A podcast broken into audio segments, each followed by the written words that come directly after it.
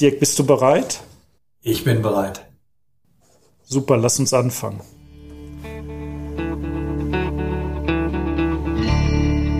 Willkommen zum Profi Talk, dem Podcast der Sakret Bausysteme GmbH und Co. KG. Baugelb.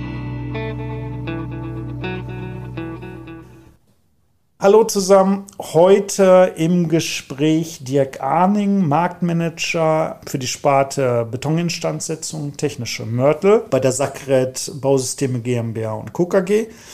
Ja, hallo Dirk. Hallo Marc. Wie geht's dir? Äh, ganz hervorragend.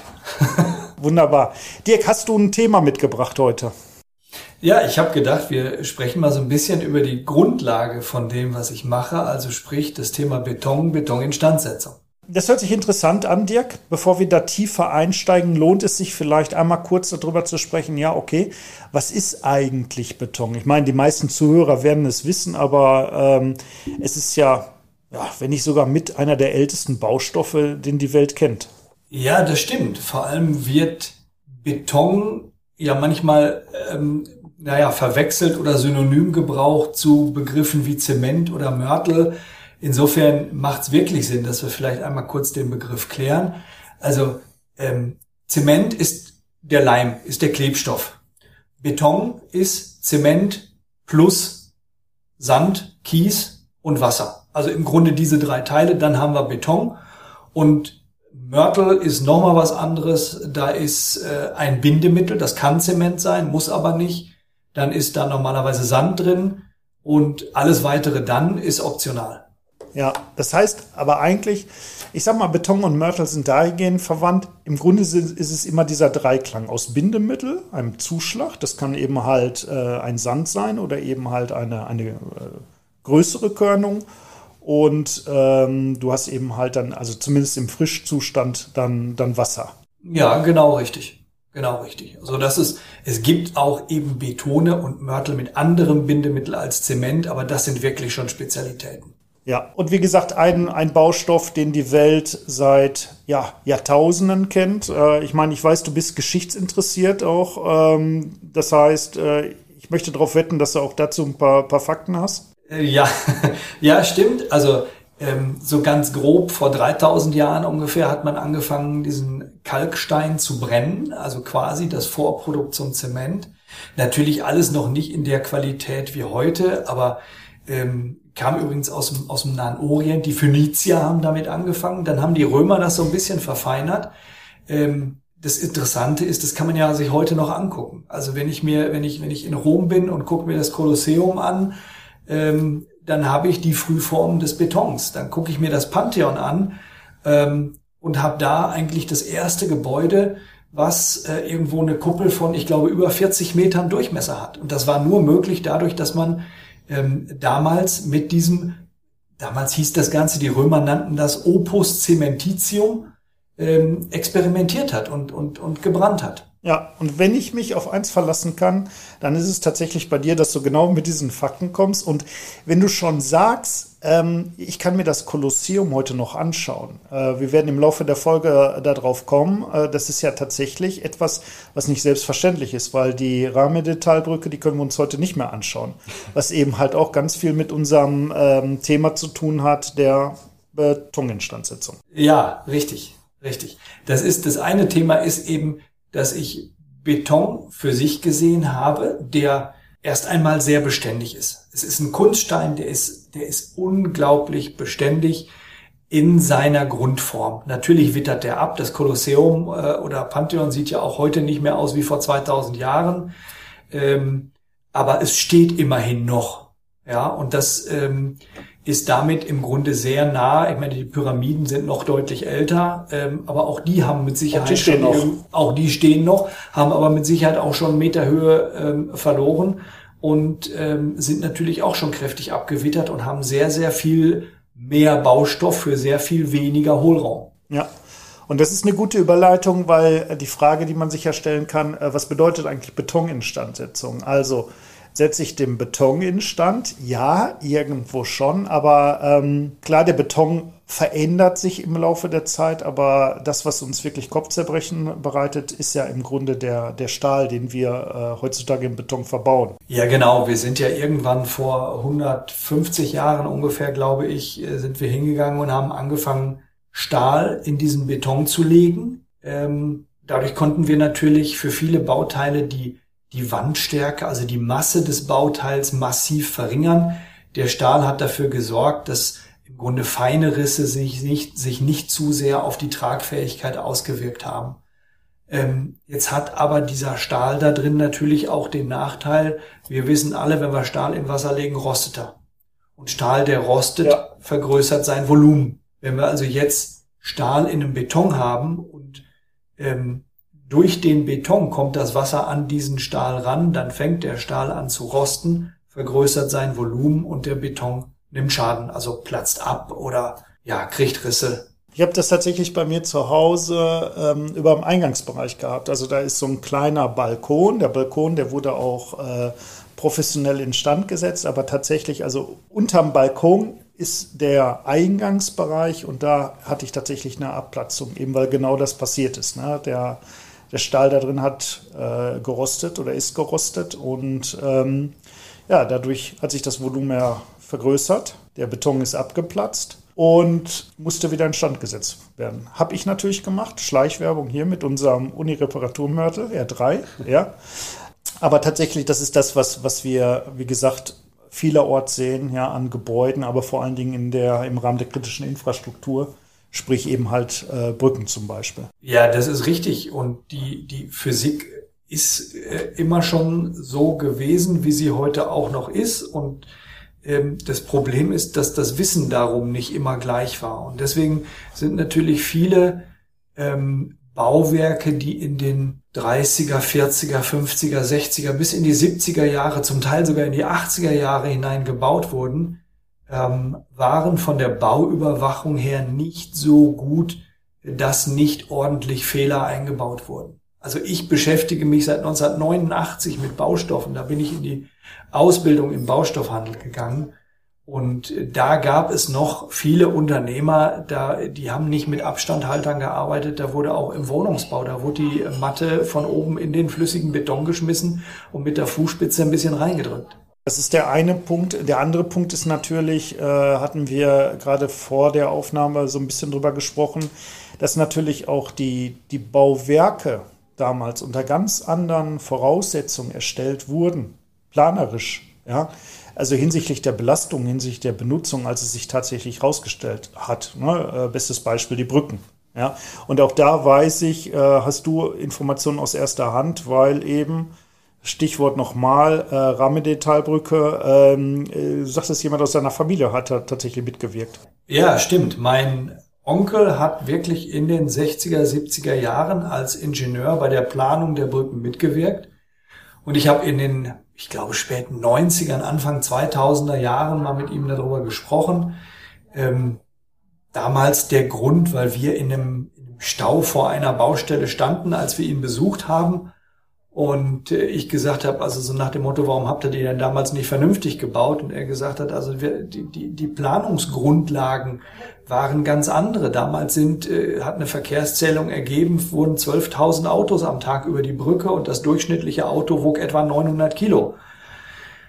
Die Brücke ist geplant worden, äh, damals schon äh, glaubte man sehr vorausschauend zu sein, für 30.000 Autos. Ja, heute fahren 120.000 Autos über die A45 und das jeden Tag und das bei höherem Fahrzeuggewicht. Ja, weil, wie gesagt, mir ist das jetzt wieder aufgefallen, äh, als ich äh, kurz einen Leihwagen benötigte. Man hat ja mittlerweile den Eindruck, du hast gar keine Möglichkeit mehr, außer ein SUV zu bekommen, eben halt mit entsprechendem Gewicht. Äh, das ist das eine, also der, der Personenkraftverkehr. Andere ist natürlich der Güterverkehr. Ja, da ist die Entwicklung ja fast noch krasser. Also damals waren es, wenn ich noch richtig im Kopf habe, 3000 LKWs am Tag, die dahergefahren sind. Ähm, damals hatte ein LKW 32 Tonnen, äh, höchstes zuläss maximal zulässiges Gesamtgewicht. Ich meine, das war ja auch kein Wunder. Ich glaube, ein LKW hatte damals so um die 160 PS, dann waren also 32, PS, 32 Tonnen äh, schon sehr, ähm, sehr anspruchsvoll. Ja, die müssen bewegt werden. Und ähm, damals war die Achslast, ich glaube, 8 Tonnen oder 8,5 Tonnen. Heute hat ein LKW 11 Tonnen Achslast, zulässiges Gesamtgewicht von 40 Tonnen. Äh, in Ausnahmefällen, glaube ich, auch noch etwas drüber und es fahren nicht 3000, sondern 30.000. Ja, also eigentlich ist es ein Wunder, dass diese Brücken überhaupt noch halten. Das stimmt. Nichtsdestotrotz, mein, äh, wie gesagt, teilweise ähm, haben sie es nicht mehr oder es war zumindest vorauszusehen, dass sie nicht mehr halten. Darum eben halt auch die, äh, das Drama um die Rahme der Talbrücke. Wobei man natürlich sagen muss, ähm, da ist viel schiefgelaufen prozessual, politisch, wie auch immer, weil äh, jeder, der ähm, von uns aus, wir sind ja hier mit Dienstsitz Dortmund in den Süden muss, ja, hat entweder die Möglichkeit, äh, über Lüdenscheid zu fahren oder über Köln. So, und das ist natürlich äh, ein Trauerspiel. Also wenn man wirklich da lang fährt, also nicht nur für die Leute, die da jetzt lang fahren und sich in diese Schlange, in diesen Stau äh, einreihen, sondern ähm, das ist ja super dramatisch für die Menschen, die da leben. Ja, also das muss man ja ganz klar sagen. Also eine Region, die äh, wirtschaftlich abgeschnitten ist, ähm, aber eben halt auch die Bevölkerung, ja, die, ja, ich sag mal, äh, ja, in ihrem schönen Eigenheim sehr beschaulich gewohnt haben und mittlerweile jeden Tag auf, auf eine Blechlawine schauen. Ja?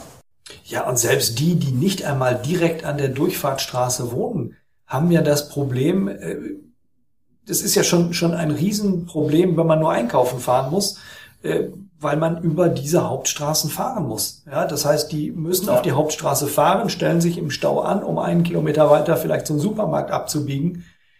Ähm, das ist schon, das ist schon wirklich dramatisch. Ja. ja.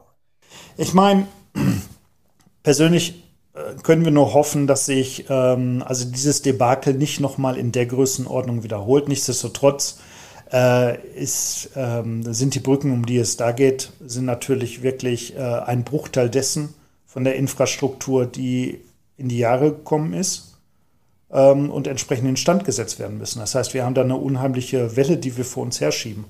Ja, der Landesverkehrsminister NRW, ähm, Oliver Krischer, hat ja vor kurzem noch gesagt, wir haben über 800 Autobahnbrücken alleine in NRW oder Autobahn- und Bundesstraßenbrücken alleine in NRW, die Instandsetzungsbedarf haben.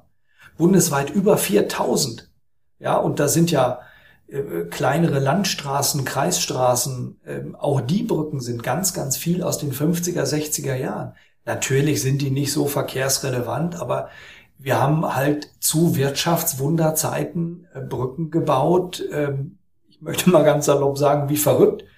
Und äh, ursprünglich waren diese Brücken mal für 50 Jahre geplant. Also geplante Lebensdauer von so einem Betonbauwerk sind erst einmal 50 Jahre, wenn ich nicht ganz besondere Planungsanforderungen stelle. Okay. Und diese 50 Jahre sind heute alle schon längst vorbei. Ja, also eigentlich ist es ein Wunder, dass noch keine Brücke ernsthaft Schaden genommen hat. Ja, auf Holz geklopft. Ich meine, es gibt Länder, ich erinnere an Italien, ja, ähm, wo eben genau das passiert ist. Also ich denke, die Bilder hat da jeder noch vor Augen. Ähm, abgesehen davon, wie, wie schätzt du die Lage ein? Also ich meine, wir haben eben halt einen, einen enormen Investitionsstau, ja, oder einen enormen Bedarf an Instandsetzungsmaßnahmen. Auf der anderen Seite, okay, die öffentliche Hand, die notorisch klamm ist, selbst wenn wir genug Mittel hätten, was, was also die finanziellen Mittel angeht, äh, wie schätzt du ähm, die Ressourcenlage ein? Also ich spiele da so ein bisschen auf das Thema Fachkräftemangel und so weiter an. Also vielleicht erstmal zu den finanziellen Ressourcen. Ähm, ich glaube, dass uns gar nichts anderes übrig bleibt. Denn die Autobahnen sind bis zu einem gewissen Grad die Lebensadern der Industrie. Also ähm, das geht ja bei uns schon los. Wir kriegen das Material ja nicht zur Baustelle, ähm, wenn wir nicht eine vernünftige Verkehrsinfrastruktur haben.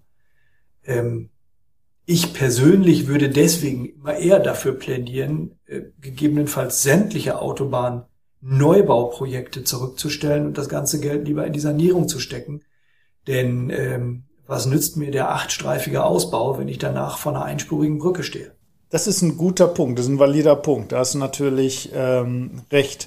Vielleicht ist das aber auch eine gute Überleitung. Also wie gesagt, finanzielle Mittel sind die, äh, sind die eine Sache. Wir haben einen gewissen Fachkräftemangel. Nichtsdestotrotz, vielleicht sollten wir mal umschwenken zu dem Punkt, weil du es gerade schon genannt hast, äh, Neubau versus Instandsetzung.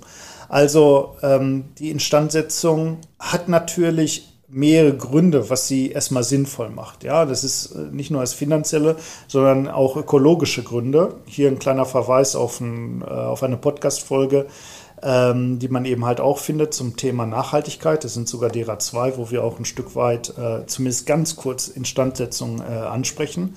Aber es gibt natürlich gute Gründe dafür, warum wir nicht alles neu bauen. Ja, es sind wirklich viele gute Gründe. Das Ganze, das eine ist natürlich das Thema Geld. Ähm, ich weiß nicht, was ein Brückenneubau kostet, aber ich äh, meine mal einen Betrag für die Leverkusener Brücke von etwas über 300 Millionen Euro gehört zu haben. Ähm, jetzt ist das sicherlich ein extrem äh, großes und langfristiges Projekt, das ist gar keine Frage, aber ganz grob kann man immer sagen, ähm, dass solange eine Instandhaltung oder Instandsetzung technisch machbar ist, ähm, man also die Brücke soweit ertüchtigen kann, wie das so schön heißt, dass sie den heutigen Verkehrsanforderungen genügt. Solange ist es ähm, erfahrungsgemäß um den Faktor 10 billiger instand zu setzen, als neu zu bauen. Und natürlich äh, Ökologie ist äh, ein weiteres Element. Also ähm, wie man in den, in den Podcast-Folgen nachhören kann, ist ja gerade die Baustoffindustrie ähm, die Zementindustrie, um es auch mal äh, dann namentlich zu nennen, natürlich eine Industrie, die einen enormen Einfluss auf, auf das Klima hat, äh, und zwar tatsächlich nicht im positiven Sinne. Daran wird gearbeitet, ja, da wird geforscht, da werden auch ähm, ja, alternative Ansätze geprüft und, und mehr und mehr genutzt. Nichtsdestotrotz ist natürlich äh, jedes Bauwerk, das ich instand setze, also wie das so im Leben ist, wenn ich etwas repariere, ist es erstmal ökologisch grundsätzlich sinnvoller, als äh, komplett neu zu bauen oder neu zu kaufen. Ja, absolut.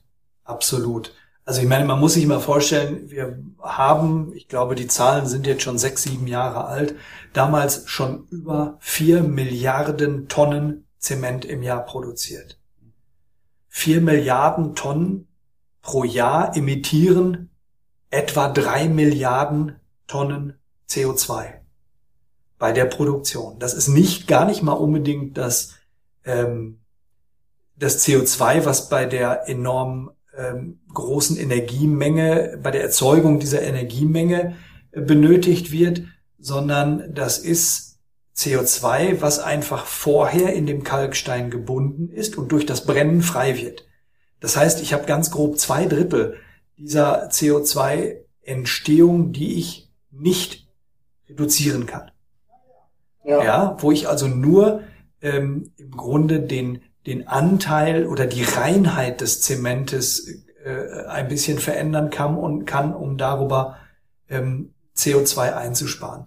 Wenn ich mir dann vorstelle, dass ich für den Neubau einer Brücke einfach um nur eine Zahl zu nennen, 100.000 Kubikmeter Beton brauche, und die sind schnell, ähm, dann ist natürlich eine Instandsetzung mit beispielsweise 5000 Tonnen vielleicht etwas spezielleren Betons eine in ganz vielerlei Hinsicht ähm, sinnvollere, ökologischere und nachhaltigere Variante, denn ich meine, es ist ja nicht nur das CO2 des Zementes, es ist auch ähm, das CO2, was durch die Transporte dahin entsteht.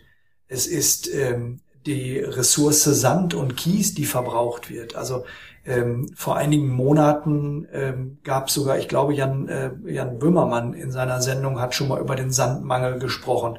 Es ist ja. nicht jeder Sand für diese Geschichten geeignet und der Sand, der geeignet ist, die Flusssande, die werden langsam knapp. Wir haben den Niederrhein schon ganz schön viel weggebaggert. Ja, ja, ja. Also wir haben jetzt viel gesprochen über ja, Beton, ne? ein kurzer geschichtlicher Abriss. Wir haben darüber gesprochen, warum ähm, oder was Betoninstandsetzung ist, ja, beziehungsweise was da mit dem Beton beziehungsweise mit der Be Bewährung passiert. Ähm, wir haben über ja, das, das traurige, prominente Beispiel Rammedetalbrücke äh, gesprochen, aber auch, ja, dass eben halt die Bauwerke früher unter ganz anderen Voraussetzungen ausgelegt wurden. Vielleicht noch ganz kurz, aber da wird sicherlich einige extra Folgen noch zu geben. Ja, mit welchen Verfahren ich eigentlich in der Betoninstandsetzung arbeite. Verfahren, beziehungsweise vielleicht eben halt Produktbereichen, weil auch da gibt es ja Varianten, ja, wie ich Beton instand setzen kann. Ja, und wie so vieles ähm, ist bei uns natürlich auch das sehr gut und sehr genau geregelt. Denn ich meine, wir sprechen über Brücken, über Brücken fahren Menschen. Äh, du hast eben schon die, diesen, diese äh, Autobahnbrückenzusammenbruch von Genua, glaube ich, war das damals ja. erwähnt. Äh, da sind Menschen bei gestorben und sobald das Ganze um Menschenleben geht, ähm, ist die Regelung ähm, natürlich sehr genau und sehr tiefgehend. Und das ist eben auch in der Betoninstandsetzung so. Es gibt eine, eine spezielle europäische Norm der Betoninstandsetzung.